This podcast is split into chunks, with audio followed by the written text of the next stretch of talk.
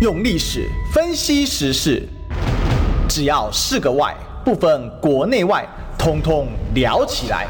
我是主持人李义雄，历史哥。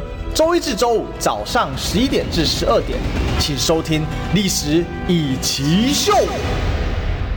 欢迎收听今天的历史一起秀，我是主持人历史哥李一修。我们今天呢继续来追寻历史，追求真相。我们今天现场大来宾呢是我们立法委员李桂明。好，一修早，各位观众朋友大家早。是，今天来请教一下桂明委员哦。最近呢有一个新闻啊，好，跟您这非常有关系呢，嗯、是什么呢？就是你跟吴钊燮吵架。我没有吵架，我讲道理。啊，你讲道理没有错啊。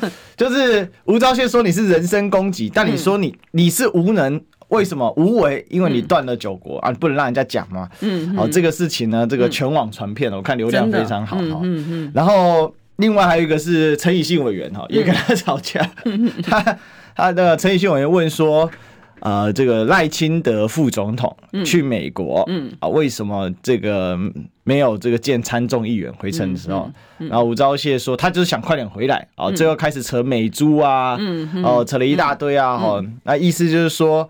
呃，这个就他反正他意思是说，我怎么会知道？我不是赖清德竞选办公室的哈。然后陈以信堵他说，你不是赖清德竞选办公室，但是他是用副总统身份去耶，他不是用总统参选人去。嗯，哦，那这个吴钊燮就在那边乱回答哈，最后他说。啊，你是你是因为你是外交部长站在这里，嗯，我不知道还记不记得这件事。然后呢，我说我不知道他自己记不记得，他最后说是你叫我做外交部长站在这里。我觉得这个人 已经已经到了，已经对，所以已经对他说啊，没那权利。你当时在现场吗？我看到，已经不可理喻了，对不对？我觉得很好笑，对，这很好笑。一开始哦，我对吴钊燮就是讲这样话，我会觉得很生气，但现在我已经觉得很可笑。嗯，我发现这个吴钊燮，真的他的状况是。他不知道他自己很可笑吗？他觉得他胜利了，他觉得他赌怼了在野党立法委员，靠着耍嘴皮子，他他很屌。嗯，呃，你你应该这样讲嘛，哈，我们可以看到这个呃，民党的手法哈，他的手法呢，他的执政的手法呢，他其实就是所有东西就是黑箱。哈，那另外的呢，就是他现在呢已经嚣张到一个程度呢，是他完全不演了。以前我们在这个节目里面就提到这个。不管是违宪违法的事情，民进党没少做呀。嗯啊，你在讲说言论自由，他在乎吗？不在乎，他就是全球没有人把媒体关掉，他关掉啊，厉害，你知道？然后你在讲说健康权，大家都是会注意自己国人健康，这是宪法保障的人权，他在乎吗？他不在乎，来租进，然后还用骗的，为什么用骗的呢？他还告诉民众说我没有进来租，哎。呃，我们的这个所有进来的美猪呢，全部都是零检出。那所谓的零检出呢，是什么？它的定义说，只要是在零点零一 ppm 莱克多巴胺，不是不含哦。它的零检出莱克多巴胺的意思是说，里面含的莱克多巴胺只要是，比如说你是零点零零零九，呃，零点零零。九多好的话，他就说这个是零检出，即便他检出来是有，可是他说他叫做零检出，所以他在乎我们的健康权吗？他不在乎。吴钊燮呢？那天我在这个跟他这个咨询的时候呢，人家我我讲说，这个宪法上面还有保障我们的民意代表的咨询权利，有吗？也他很义正言辞说，我有被询的权利，你知道？嗯，是啊，但你所谓的被询，就是人家问你什么，你要回答什么，嗯、他不是。你问他 A，他要回答 B，他要改题目。你现在去注意每个民进党的行政官员，为什么他需要改题目？啊，每一个都是他改题目的原因，是因为你问他的问题，他没有办法回答。像那天我是问他说，因为正常来讲，哈，我们不要讲说外交官了。我其实事后，我虽然当天受到很大的屈辱，但是我事后也收到很多的这个安慰的这个信函，很多的有外交的这个呃经验的，不管是行政官员也好，或者是这个民众也好，就是我们的侨民也好，很多人就寄东西来安慰我说，没有任何一个国家的外外交官员的举止像吴钊燮这个样子呢？因为外交，你之所以从就是从事外交事务呢，你必须要知道外交的礼仪，你必须要知道他的谈吐。所以我相信观众朋友从不管是我跟他的咨询，或者是他跟以信委员之间的咨询，都会看到这个是一个中华民国的外交官吗？啊，如果他这样的行径是这么嚣张、这么跋扈，他以这样的态度跟这个从事外交事务的话，你其实也可以想见了、啊，为什么会断九国？哎、呃，其实呢，所以我才讲说，我还讲说，真的以他的这种态度啊，他的这个断九国呢，基本上来讲，其实是其实是可以预期的啊。嗯、所以我们讲说，他的自己的行为断了九国之后，还不准人家说他对无能哦，你知道？他说：“你指责他是他人身攻击，但问题是说，那你就不要无能嘛，不是这样子吗？你就你自己断的九国都可以上金氏纪录了，你知道？然后还不准人家批评，哎，宪法保障我批评权利，宪法保障我还讲说这是我的评论呢，啊，我还没讲说，然后像我觉得那个谁讲的那个韩冰啊。”谢寒冰，我们资深媒体人，他讲的最务实了，你知道？我还给他留点面子。寒冰直接讲说，这个哪叫人身攻击啊？这个根本就是陈述事实。我 我还讲说是我对他的评语，寒冰讲的就是这个是陈述事实，他把事实的实情讲出来而已啦，哈。所以你看到的其实重点的部分呢是在哪里？我指责他的部分，为什么我会这样说？其实我们当然都是有民众反应，然后也有讯息嘛，啊，然后讯息来讲的时候，我们才会去提出来说，哎，你这个地方有没有去做？为什么民众会有这样的反应，对，对不对？可是他斩钉截铁说，他是每一个。侨民他都问过了，是这些的侨民呢，他不要撤侨的。可是你看啊，昨天不是就峰回路转吗？哎，对，这个跟大家报告报告一下哈。嗯，这个原本呢，这个外交部长拍桌嘛，哦，那现在突然呢大逆转，现在来撤侨啊，因为十三号的时候就刚才讲到是李贵委员跟。吴钊燮那个唇枪舌战的时候，然后主要就是说有没有立即撤侨的必要哈？那当时说没有哦，那是前天呢，外交国防委员会又为了撤侨的一的事情呢哈，那你当时又在质询了一次，但是呢，十九号啊，就昨天啊，这个马上宣布展开撤侨，专机今天中午就从特拉维夫起飞了啊。那我们都知道，现在这个以巴其实很紧张嘛。那南韩是三号就已经派军机撤侨，那日本、美国十五、十六撤侨，而且呢，南韩是免费还直飞返航啊。那日本是先到杜拜啊，每位侨民要缴日这个日币三万元，当时就被人家骂啊。那我其实不过这个有一个不一样了，因为毕竟岸田文雄呢，这个跟现在的这个这个这个谁啊，那个。啊，尹锡悦哈，他们支持度都很低，三成多。但有个问题是，岸田文雄都不用下台哈。那尹锡悦他们的党哦，可能之后下次要选有点困难了。其实这就牵涉到一个原则哈，等下跟大家补充，就是如果当一个执政党他没有任何威胁的时候，他就是为所欲为。日本就是最好的例子啊。那吴钊燮本来说没有必要了啊。那十八号的时候，他是说他协助了一百五十六位台湾民众离开，当然有一百四十七位还留在以色列。那经过询问之后，多数选择留下来啊。那这个问题就是呢，哦，经过众。综合评估啊，最后呢，昨天突然变成经过综合评估，以色列代表处启动撤侨专机哦，那就是迅速的完成哈。那机会如果还有空位，说要提供给理念及相近国家的使馆人员跟侨民搭乘，哎，奇怪了，这个本来说完全不用哈，那现在突然要了。其实我当初问他的时候，我的用意哈，其实没有任何的恶意啊，我就讲说我们收到的这个澄清的案件，然后我们也希望他，因为你知道哈，就像呃，我们我们提到的是讲什么呢？是你在做撤侨的准备的时候，其实他应该有一个 SOP 的，对，他不是说你看心情，你看他的回应呢，他本来讲说他他觉得没有撤侨的必要。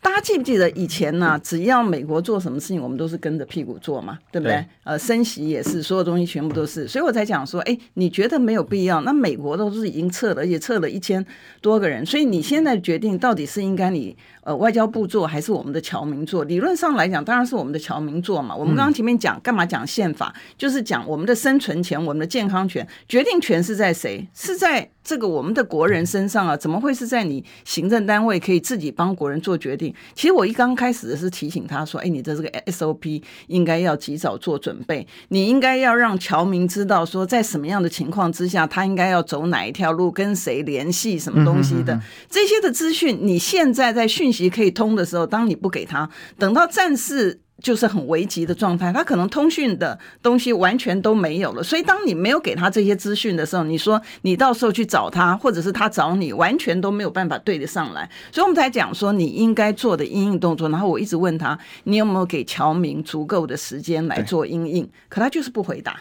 他就是不回答。你问他说你有没有给侨民的？他说他在，他有在观察国际局势。谁没有在观察国际局势？我们需要花这么多人老百姓辛苦的纳税钱，让你来观察国际局势。你有没有观察局势，玉石哥？你有吗？我有没有？我，我也有啊。我相信我们可能观察的比较深度一点。是啊，他他他做领高薪，只要做一件事情，他要观察局势，然后呢，该做的东西呢，他不做，然后你不准说他。你做你说他呢，他就翻脸，他就拍桌。哎，他不仅仅断交九国可以上金氏纪录，行政人员对着民主国家了哈，行政人员对着老百姓，对着民意代表，在国会殿堂里面拍桌啊，哎，他真的也可以上。所以昨天那个林玉芳委员才讲说，哇，我们真的把这个民进党的官员呢宠成。可以对的，你你觉不觉得那个画面很像古时候的那个暴君呢、啊？古时候帝制时期的暴君的那个，他以为他是皇上，或者他以为他是谁？鳌拜嘛？我对 我在想说哦，他很像什么？他很像那个明朝的皇帝啊，嗯、因为明朝皇帝至高皇帝之下哈，为什么呢？就发明了廷杖。嗯。就只差没廷杖而已啊！那廷杖什么？就是在亭里面呢，摆这个。大家知道以前有杖刑嘛？就拿屁股打你棍，打打棍子打你屁股嘛。那以前呢，触怒皇帝呢，哦，明朝以降啊，这个皇帝发明停杖，当场要打屁股。嗯嗯哦，那所以呢，这个呃，这个。他就很像明朝的皇帝，他只觉得他自己是明朝皇帝，他是他他就他只是他没停仗，他只好拍桌子，你知道吗？然后最好笑的是，他还他还讲，他还威胁我，你知道，他还讲说，这边这边都有媒体在，哎，我我陈述一个事实，有媒体在，有什么关系呢？让民众知道事实的真相。没有他，他去绿媒讨拍拍啊！哦哦，好坏哦！我你贵宾欺负我。嗯。不过我觉得这真的是太夸张了，因为刚才为什么我特别举那个日本例子？因为日本就是长期政党不轮替嘛。嗯嗯。哦，那日本上一次政党轮替已经二十年了吧？哦，那那一次政党轮替时间也很短，两大概两年。所以因为日本是内阁制啊，所以政党轮替可能会出现就倒阁的状况。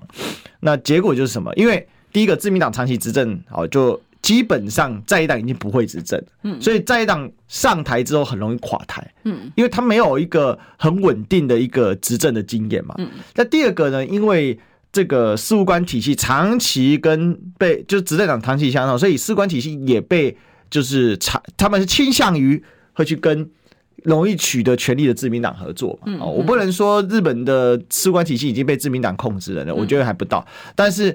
至少倾向跟自民党合作这件事情，哦，这个是有一定的这个状况。那更别说台湾，民进党是有意的在破坏台湾的事务官体系。所以，如果民进党一直执政下去，最后结果是什么？它就会变成像是岸田文雄一样啊！哇，你撤侨还要叫人家花钱啊？那我就奇怪，那平常干嘛缴税金呢？那养你这些外事外单位要干嘛了哈？那你当然说使用者付费，这个呃哦，你可以说哦，对啊，这种，但为什么其他国家不用？嗯，就韩国不用就打打打脸你了嘛，而且世界各国很多时候撤侨确实都不收钱，为什么？因为是紧急状况，那是属于国家在保护自己的国民的时候一个很重要的一个工作，而且那也是一个什么？那也是一个最快速而且完整撤回侨民，因为有可能有些侨民他是刚好身上盘缠用尽或怎么样哦，当然因为现代可以领钱或什么，可能有些状况那需要这样子嘛？我觉得那可是为什么日本政府可以这样子为所欲为？因为安田文雄不怕嘛，我三十几趴支持度又怎么样？再怎么样，永远都有自民党执政，我怕你什么？对，但是我只要提醒这个观众朋友注意的，就是说我们的外交预算呢，跟国防的预算呢，嗯、基本上来讲，居高不下，是对，真的是可以讲说，真的是天价了啊！嗯、而且最严重的是，你没办法审啊，你没办法查，因为你呢，你只要一审一查的时候，他就说你不爱国，然后他反正已经断了九交呃九国了嘛，哈哇。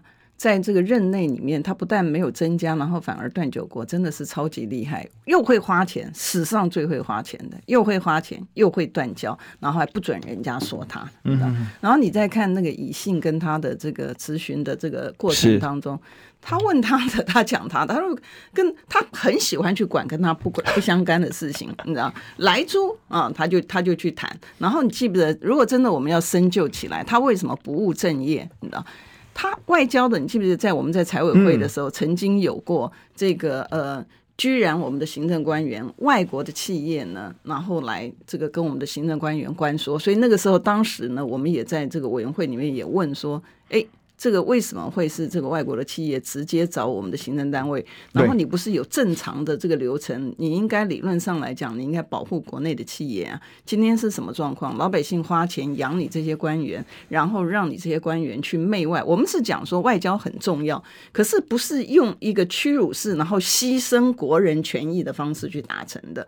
外国企业来台湾，我们欢迎，然后他要跟我们台湾之间的企业竞争或者合作，我们都欢迎。嗯，可是你有一定的。游戏的规则，这个游戏的规则，当你要求我们的国人、要求我们的国内企业必须要遵守的时候，没有道理是外国企业他不用遵守。所以简单来讲，WTO rule 里面也只有讲说最惠国待遇，就是说你跟国人的国民待遇讲的是什么？你跟在地的国民享受同样的权利，这个我们可以做，这个也没有问题，这也符合国际规范。可是我们的 WTO rule 或者我们的国内的规范，并没有讲说外国人比我们国人高。我们一等没有啊？我们宪法里面明明讲的很清楚，是平等权。现在你居然给的是一个哪里是国民待遇？你是超国民待遇，那是什么意思？所以我昨天才会讲说，哎，那现在是什么状况？我们是次等。国民吗？还是在国际间我们是次等国民？因为我刚开始问他，其实问他说，那个到泰国免签的部分，我们给泰国免签嘛？嗯、啊，但泰国没有给我们免签呢、啊，你知道？那我们正常的话，你在协商的部分呢，你都是会。这国际间就是 give and take 嘛，哈，就是你给，然后你你拿着。然后我问他说：“你有没有看到我们的国人在这个泰国那个签证的时候，在那边排的那个夏天的时候，汗流满面，然后还是这样？”我我说：“你有没有看到这个？”然后我说：“你有没有苦民所苦？”他说：“他有苦民所苦了。”那你就再多排一点啊？不是，所以我在讲说，那你以巴撤侨的东西，你有没有苦他们所苦嘞？你有没有想到说他们在危急的状态，他求救无门，他该怎么做？你就应该把。把这个 SOP 给人家嘛，让人家知道嘛，不然你你你你做不了，你就不要做嘛。可是他又要霸占那个位置，断了九国，我不知道他的标的是想断九国，他才能达成他的目标，他才愿意。这看起来就是说一再的断，钱拼命的花，然后吹牛，那个牛皮吹得那么大，然后不能够去对他有任何指责，就不要讲把他的牛皮戳破，指责通通都不行。你指责呢，就是侮辱他。你知道这个是不行，哎，我不知道说为什么我们这个中华民国的宪法突然在民进党执政的时候，所有的基本人权通通都不见了，是什么状况？嗯。这个据说委员有看过吴钊燮接受外媒访问的时候的那个态度很有趣。有一次接受英国访问是怎么回事？那这个其实大家可以在国外的影片上面，这已经是很很久一阵子了哈的事情。你可以看到，我们其实觉得我们外交官应该要更多跟国外接触了哈。可是我们在看那个影片的时候呢，其实你看到，因为他是他是用视讯的这个访问嘛哈，你可以看到就是他的态度呢，这个呃就是一一样的，以为自己高高在上的样子，结果呢？呃，外媒不吃他这一套啊！我看到的时候，外媒就直接的对他的他问的问题，吴钊燮只想回答他的问题，外媒就直接呃跟他讲说，你没有回答我的问题，你知道？然后他本来吴钊燮的那个，就像大家看到的画面，本来要那个人，然后突然想到，哎，不对，他不是在国内，他是在面对外媒，然后他的那个气焰就马上的。那个软下来，哇，那个表情，我是鼓励，就是说，呃，观众朋友，其实如果可以去找一下那个国外的这个呃讯息的话，可以去看到那个嘴脸，你知道，你就看到那个媚阳啊，然后这个这个欺负自己国人的那个嘴脸，真的是非常一个鲜明的对比啊。你知道，你现在如果只有看那个画面上面是他跟我的咨询，跟乙性的咨询的时候，其实都差不多的那个嘴脸，对不对？可是你把 他的那个画面呢，如果跟他的外媒的那个嘴脸一相比的时候，哇，那是天壤之别啊！你知道，所以我们有必要花我们的辛苦的纳税钱养这个不把我们的人民放在眼里的官员，对我们的民意代表。咆哮的这些的官员，然后如果他咆哮，他做事 OK 了，我们就忍了嘛，对不对啊？但他咆哮不做事啊，这个问题很严重啊，对不对？然后花钱不做事，那为什么需要他坐在那个位置上面呢？九国哎，不是开玩笑的。这里面有分几个层次来讲，第一个哈，我很没有想到说二十一世纪二零年代啊，我们还可以看到我们的官员呐，嗯。对于这个讲白了，采访他的就是白人国家嘛，啊、嗯，我们没想到我们这个、嗯、对，就英国采访他，嗯、我们这个外交部长，我们的官员对于这个白人国家，还有那种种族主义上的那种自我。这相这种那种自己看不起自己、自我贬低矮化的这样的一个心理啊。我我我平常讲，我看那个画面的时候，我觉得是吴钊写错了。为什么？因为人家就不是问他那个问题嘛。但我觉得他可能是习惯性的，已经已经自我那个感觉良好太久了，所以他一时之间他可能忘了他是受外媒采访，所以他。那个外媒才会直接跟他讲啊，直接跟他讲说，这个呃，这个部长你没有回答我的问题，他直接讲。所以我我的感觉是这样嘛，如果说他对所有人都是同样的态度，我们就说，那就是他这个人就是这种人品。对，但不是，啊、但不是，对、嗯、他明明可以做到说好好的接受访问啊，然后呢，用那种比较谦委的态度，好，我讲谦。谦和还不是谦委，嗯、那委在那边的那种态度来面对外媒，那、嗯、奇怪，那你怎么对自己？那这不是不就《动物农庄》里面的浴室吗？那 George Orwell 那本世纪名著嘛，嗯、对不对？当猪联合所有的动物推翻人类的时候，那猪对待自己的同胞更残忍啊？为什么？因为猪要彰显自己自己的权威的时候，人类天生就跟动物不一样，但是猪。抱歉啊，我就比你这些畜生还要高级，我知道更加的残暴，嗯，更加的贪暴，嗯，这也是一个很可悲的现状。就是说，民进党的官员以吴钊燮这一种人，就是涉外的，你说他们真的没有能力吗？我我不相信，嗯，哦，但是当他把自己变成那样的时候，那就就算过去可能他有能力，嗯，现在也是一个毫无作为的人，因为。他处理所有事情的方法就是对外国卑躬屈膝嘛，特别是对他认为的高级国家卑躬屈膝。我就不讳言的讲，最大的种族主义就是吴钊燮。嗯，因为在我眼里，今天不管哪一个世界的朋友，尽管不管他的肤色，哎，我们高中的时候要学那，可不国中还高中，Martin Luther King。马丁路德金恩博士所讲的 "I have a dream"，嗯，这大家都知道，这也是世界上非常非常有名的一篇演讲了嘛。那这个也是一个经典，但在里面教导我们是没有种族、性别哦这些的歧视，这是一个，这是美国一九六零年的 Civil Rights 就已经有在一九六零，今年是一二零二零，我觉得蛮悲哀的，过了一甲子啊，但是我们的外交部长竟然是这种样子，所以。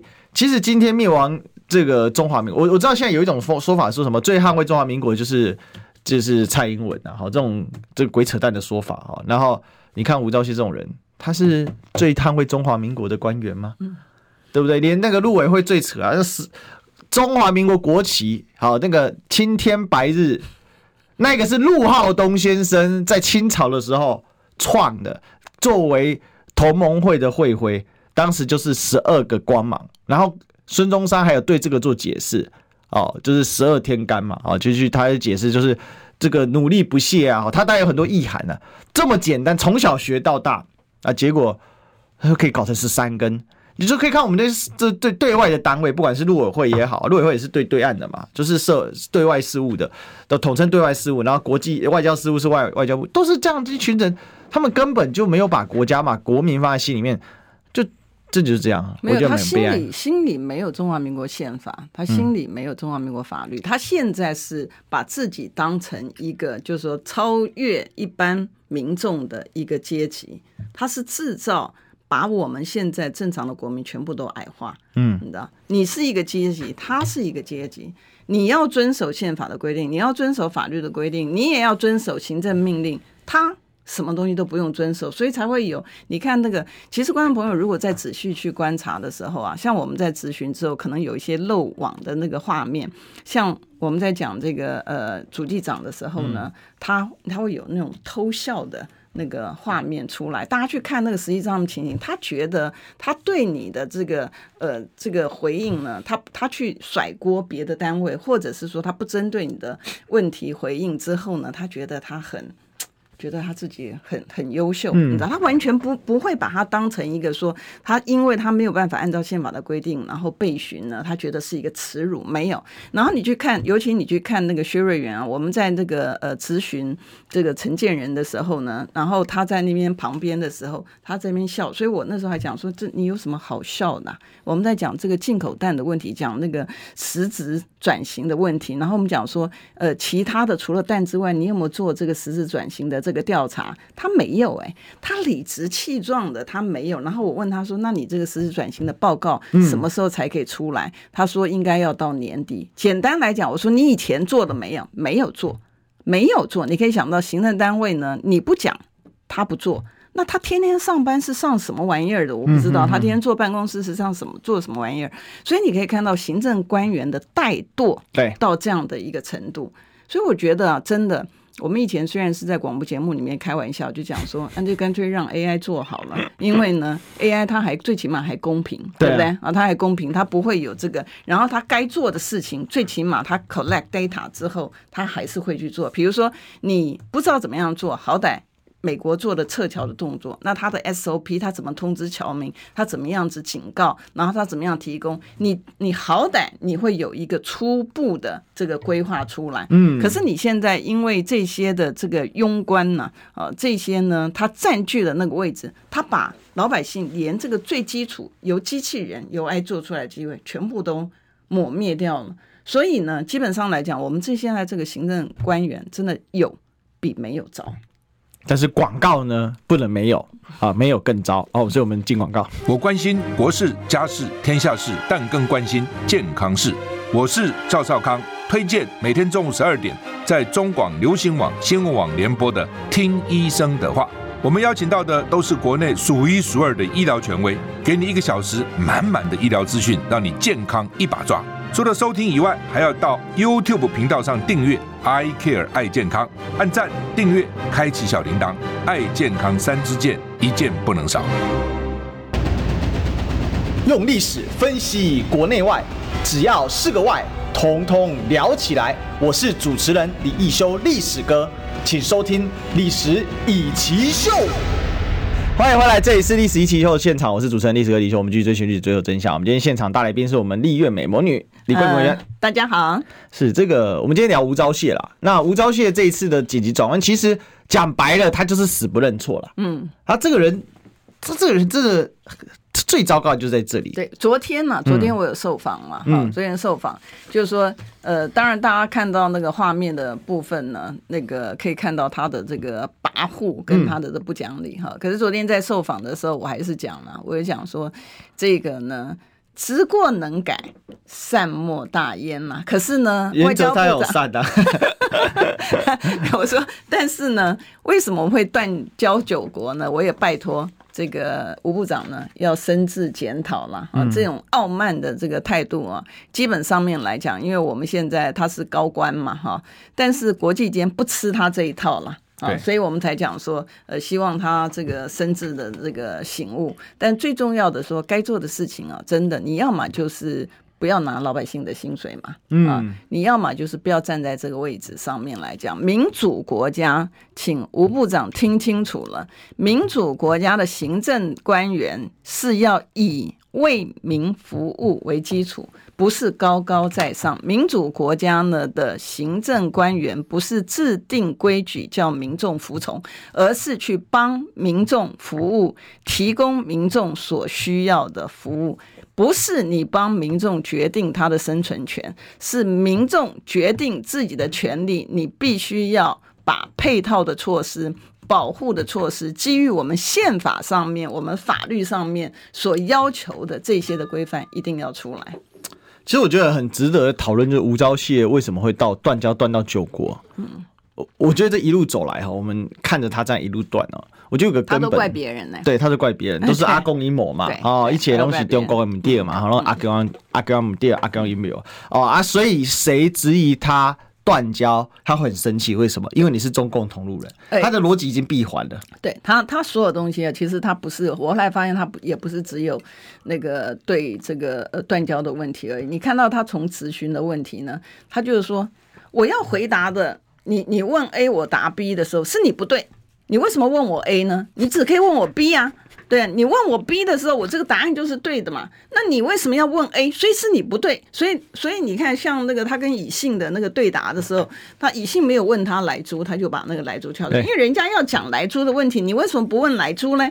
你为什么会问这个这个赖清德的这个这个访美的东西呢？你问莱猪，他就可以答嘛。你干嘛要问访美的呢？所以他的逻辑是这样，他的逻辑是说。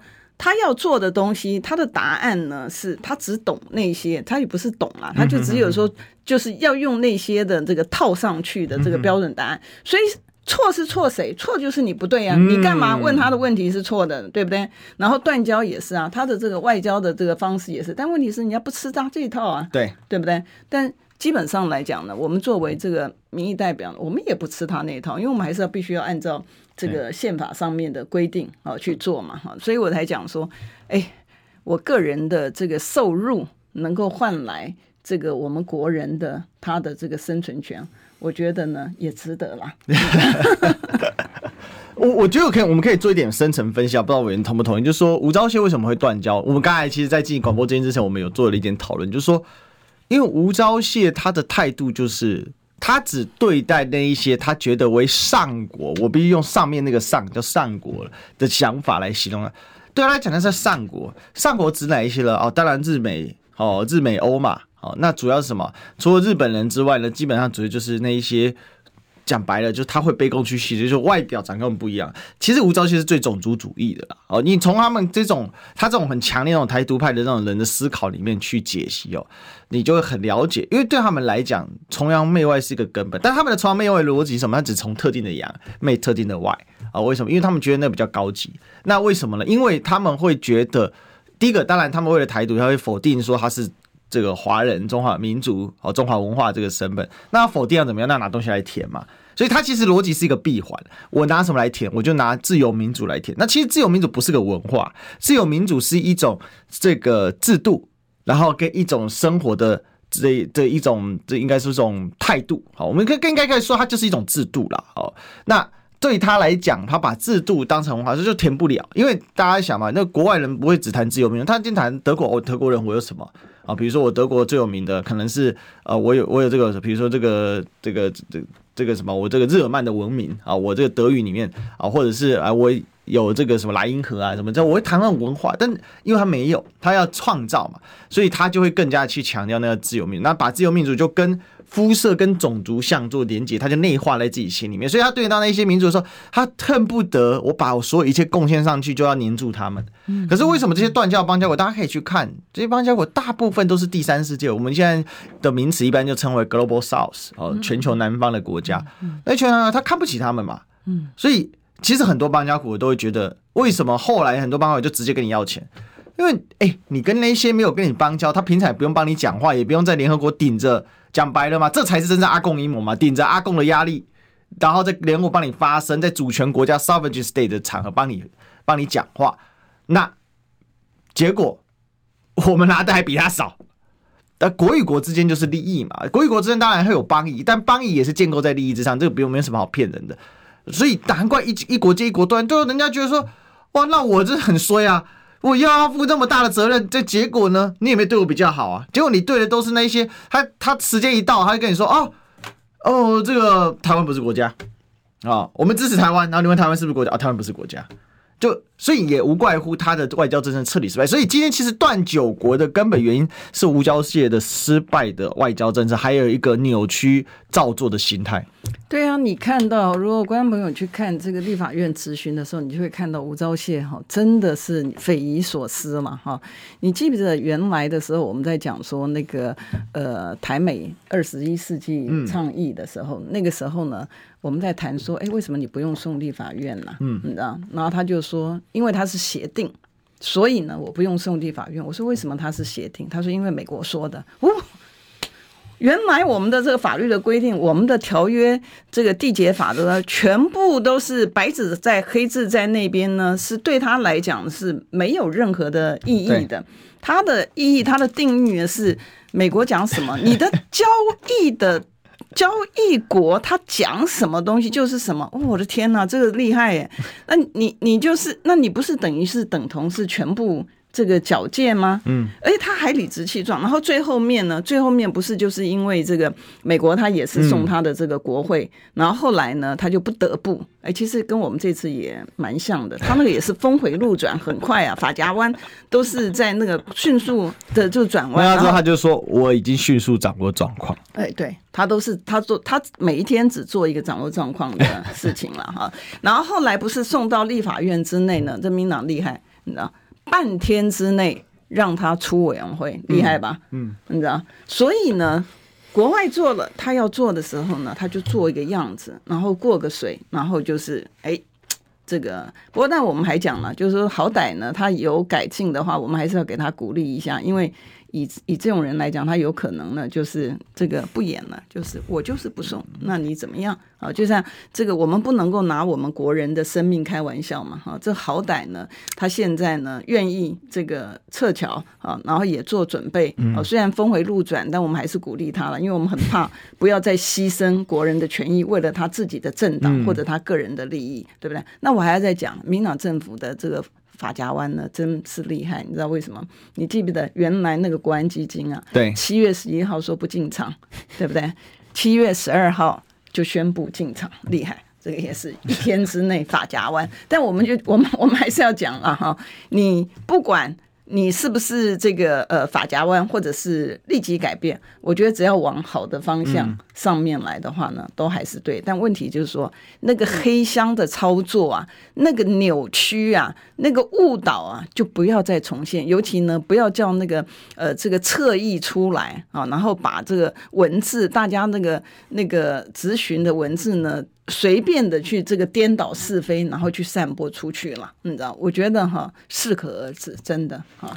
这时候这个侧翼就要吹捧上天了，对不对？吴部长充分掌握以巴战情，做出精准撤侨的判断。那他是不是是不是还帮你列出来？美国什么时候撤侨，什么时候撤侨？然后今天我们是精准撤侨，真的，他就要吹就吹不完。然后这时候我就想到。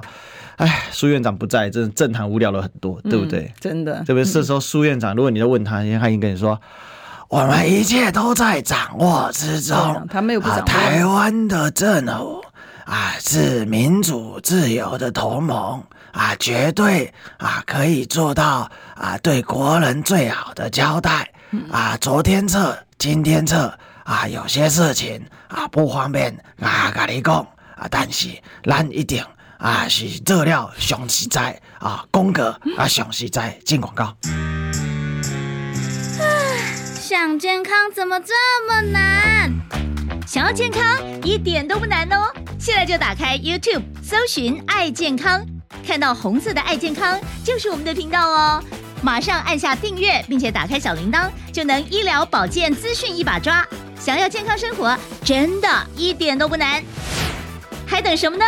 爱健康的你，现在就打开 YouTube 订阅“爱健康”，用历史分析国内外，只要是个“外”，统统聊起来。我是主持人李一修，历史哥，请收听《历史易起秀》。欢迎回来，这里是《历史一起秀》的现场，我是主持人历史和李易修。我们继续追寻历史的真相啊！我们今天现场大来宾是我们丽月美魔女李桂美委员，大家好。是我们刚才其实对吴钊燮的这个。心态啊，跟想法做一些分析啊。那他一八年干到现在，嗯，也干很久了，也很久了。对，所以他基本上来讲，而且他在民党在野的时候，我如果印象没记错啊，他也是他的这个呃驻美的这个呃就是主要的负责的这个成员。对，好，所以呃，当然这个不管他跟美国的关系多好，我们其实希望，我们其实是马马总统那时候就讲，他不是讲说。呃，亲美友日和中嘛，嗯、对不对？嗯嗯嗯、其实对跟全球做朋友，其实是好事。可是不表示你跟全球做朋友的时候，你可以完全不把国人的利益放、国家利益放前。面，然后你也完全不把国人放在眼里嘛？你不，你不会说，因为你是跟这个外国人交往久了之后，你就自认为你是一是这个比我们这个呃台湾人这个高一等嘛？你不会这个样子嘛？对不对？你自己的这个血统，你自己这个你应该还是非常非常清楚，所以不需要就是说，因为担任了一个高官之后呢，真的高高在上的那个不可一世的样子，然后不准人家问问题。那你就不要当你的行政官员就好了，就没人也没有人会去问你的问题啊，不是这样子吗？那你自己不要决定说你今天要发表什么样的意见，你在你的部会发表意见就好了。你不要规定说你到立法院来的时候呢，人家必须要你要回答什么样的问题，人家要为你这个量身定做题目，然后让你去回答你问题。就算你想这样，你就跟你的执政党的委员去去去去说好就好了嘛。哪里有说这个叫人家监督你的时候？候不准问问题，然后你只只可以回答你要的，所以这个一连串的东西，我们看到民进党执政其实就是黑箱了，最严重的就是黑箱。那也因为黑箱的关系呢，他就贪渎的东西，他就会跟着就会就会出来了。其实这个就是牵涉到一个基本意识形态问题，就是说，当我可以为了我的政治的态度去凹法令的规定，哈，比如说像不管是政务官或事务官都有法遵事项嘛，那我们就举。这个这次我们讨论的咨询的例例子来讲好了，咨询的时候你不能反咨询，对呀，那你有你就是要接受咨询，是啊，哎，你不是单纯答询哦。你是要接受质询，那当然是答询是怎样？答询是接受对方指引的问题。哎，他不是，他是询答，什么意思？你询问我，哦，我要不要答我的事？询 and 答。嗯，但是他问题是，他现在让你讲话的时间，他都不愿意讲，因为他要他要在你问问题的时候，他都要同时发言。那他同时发言之后，他就可以把你的这个声音盖住，让老百姓听不到你问的问题是什么。他的目的是这样，所以大家去观察现在的国会呢，现在的行政官员的手法。啊，他的他除了就是说这个避重就轻、问 A 答 B 之外呢，他的另外手法他是用干扰的一个手法。然后上次你记得在总咨询的时候呢，嗯、还有这个呃蔡其昌，就是没错，就是蔡其昌，就是你副院长，就是你，我就是在讲你啊。那个时候呢，我们在讲说这个他也是用这样干扰的方式，所以我就要求那个蔡其昌处理嘛，这个是程序问题。你知道蔡其昌处理程序问题也一反。我们的民主的常态，你处理程序问题，因为答询有答询的时间，你不能够用委员质询的时间去处理程序问题。他不是，他呢照样的，他就是说，啊，你有问题，那个你说，然后我就说，那你时间暂停，他时间不暂停，继续走，然后呢，等到这个这个呃，所以他就是让官员有一个时间什么弄透过阻碍你发问的。呃，这个技巧，然后透过制造程序问题，然后他可以把这个时间拖过。你记不记得以前我曾经讲过，嗯、我在那个进电梯，在立法院进电梯，因为我个儿比较小嘛，所以进电梯的时候，后面的人进来之后，我在后面，其实大家看不到后面，嗯、所以呢，就有官员进来的时候呢，左拥右簇的，就是一个官员政务官进来，部部长，然后进来之后，旁边的人这个就护卫就跟着他这进来，进来之后呢，又跟他拍马屁，又讲说，哎呀。部长啊，你要今天又要委屈，因为他到立法院来那个备询嘛，就要委屈。你知道部长怎么说？部长就讲说，没有关系嘛，十分钟之后又是一条龙了。所以你从他的心态上面来讲，他的心态是，我们讲说你自己委员会才有十分钟啊。嗯，如果像我们到别的委员会去，我们不是那个委员会的委员的时候，我们去那个委员会，我们的时间是减半的。是啊，所以你可以看到。行政官员的心态就是说，我只要拖过你质询的时间，嗯，我就 OK。那我再跟观众朋友报告，如果你真的去看国会的话，你会发现现在很多执政党的委员呢，他的质询呢，他不质询了，他都是提书面的，他已经不质询了。为什么呢？他帮本来立法委员是要帮国帮老百姓监督行政单位，没有了，没有了。所以你会变成呢，他的这个职责表面上来讲，他是要监督行政单位，实际上面来讲，他是护航。那你想想看，这样子的话，国家怎么能够回到正轨？国家不能够回到正轨，我们的经济发展、我们的民生、我们的所有的问题，怎么有可能有办法解决？这个就是今天真正的我们讲说，我们如果说去诊断，我们今天台湾到底出了什么问题？我们台湾出了问题，就是说我们的制度现在已经不要讲五权嘛，现在连三权都没有了，现在呢只有一权。叫做行政权，行政权独大，司法权存在吗？没有，老百姓的司法信赖度也完全不存在。监察院呢，当审计报告，审计长他的报告出来之后呢，哇，当场被这个呃监察院打脸，你知道？问题是在说，哎，对不起啊，审计部是独立机关呢，他跟他监察院现在认为说，这个审计部独立机关应该要像下辖机关，对他认为他应该像 NCC 一样。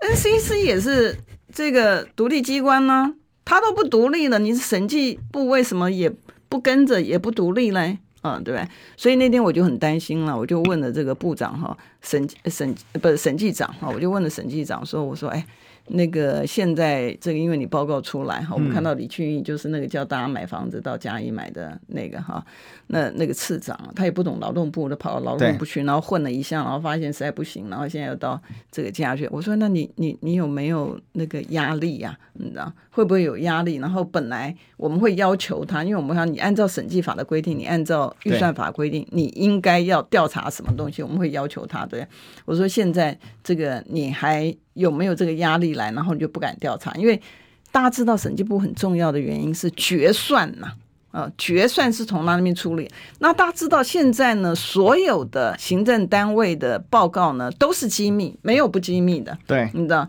像上次不是农业部他讲说这个 A 法的他已经做了沙盘推演，我们说哎那很好啊，那你沙盘推演报告给我们，他说你是不是要偷资料给对岸？那我心想说。偷资料给对啊，哇，这个亏你想得出来。我说，但是呢，就算是这样子好了，你不是讲你的结论是短空长多，长多你要让对岸知道说我不怕啦，嗯，不是这样子吗？对，对不对？那那他为什么是机密的嘞？对不对？所以你会看到现在所有的东西都是机密的，那你唯一能够看的单位呢是审计部，嗯，那另外一个方法的解法呢就是呃大选。选选举的时候下架民进党，不然这个黑箱永远没有浮出水面的一天。所以其实不是执政权嘛，其实是霸权嘛，嗯，霸道权，嗯，恶霸权，嗯啊。自己以为在当爸爸的权利，但是遇到美国人又马上服软，哦，双膝一跪，爸爸，对不对？那爸爸的爸爸叫什么？叫爷爷啊？谁呢？以色列啊？没有啦。好了，这虽然有点开玩笑，但是这就是我们台湾现在一个政坛的悲哀的现状啊。有时候其实常听这个委员在讲说立法院那些狗屁倒灶的事啊，嗯，我是蛮感慨，就是觉得说一个我们一个好好的。国家哦，被搞到这种程度，但其实哦，其实如果我们去看那个，就是地非洲或者是其实不止非洲啊，就很多第三世界国家有一些这个政权哦，他们真的很能折腾。你可以想象说，一个国家竟然可以折腾到这种程度。嗯，不过有一个先天性的差别，就是他们没有亡国的危机。嗯，他们可以把自己国国家，像最有名就海地嘛。嗯，海地就是把自己的国家玩到崩盘了。嗯，那国家彻底崩盘嘛？为什么？像上次他们那个。那个莫里斯他们那个总统被暗杀嘛？那总统被谁暗杀？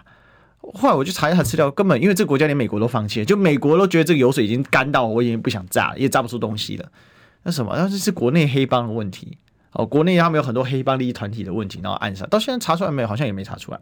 就说，那个当国家现代。现代化的社会，然后国家的机器崩盘之后的一个国家会什么样？就是像海地这样，他们的人民甚至比非洲大多数国家都还贫困啊！因为我做了很多的这个，因为现在有非常非常多的华人到了全世界各地区，然后他们就喜欢现在自媒体时代嘛，喜欢拍他们现生活啊，然后他会上传啊，那你可以看到很多人在拍，那其实基本上也有很多在走跳自自自自自由旅行，你就看到哎。大部分非洲国家其实它的治理已经慢慢在回到一个正轨，慢慢的，因为有随着帝国主义势力的衰退，尤其像法国在非洲的这个统治的崩盘嘛，你看那个法那个中非法、西非法郎这个慢慢的这个越来越没有不管用了嘛。可是你看海地哦，完全崩盘，崩盘什么呢？他这他的人民在吃观音土哎、嗯嗯嗯，画饼充饥，大家没有想过，你知道吗？我告诉你，更厉害是什么？捏饼充饥才厉害。嗯，或者画个饼，想象就就饱了，代表说你还有下一餐。捏饼充饥，他们真的就把土，嗯，然后加了少量的食盐，嗯，那如果还稍微有一点点，就加一点点的面粉，然后把它做成泥饼吃下去，否则的话人会当场饿死。嗯嗯嗯，就是到这种程度，然后那个泥这个土真的就晒干。嗯，然后就一片一片这样可以卖，当当口粮在吃，从小吃到大，然后人均寿命极低这样子。这是当一个国家崩盘的时候，但他们是这样崩盘，我们还有外部压力啊。嗯所以历史上国之往上亡于内乱而死于外，而死于内乱啊，而亡于外患啊。最有名就是宋朝嘛。嗯宋朝末年有一个贾似道，这个这个黄金国戚的宰相，南宋四大群相之一啊，明明打了大败仗。但因为忽必烈回去开忽里台大会去抢抢大汉的位置，回来说大胜仗。我上次跟你分享过嘛，嗯、还弄了一个浮华鞭吹贾似道多少多少。嗯、等人家元这个元朝再来的时候，南宋就灭亡了。四十五年攻不破的铁桶江山，竟然就这样再见哈。嗯，好吧，我们今天聊到这，我们就谢谢委员。好，谢谢大家。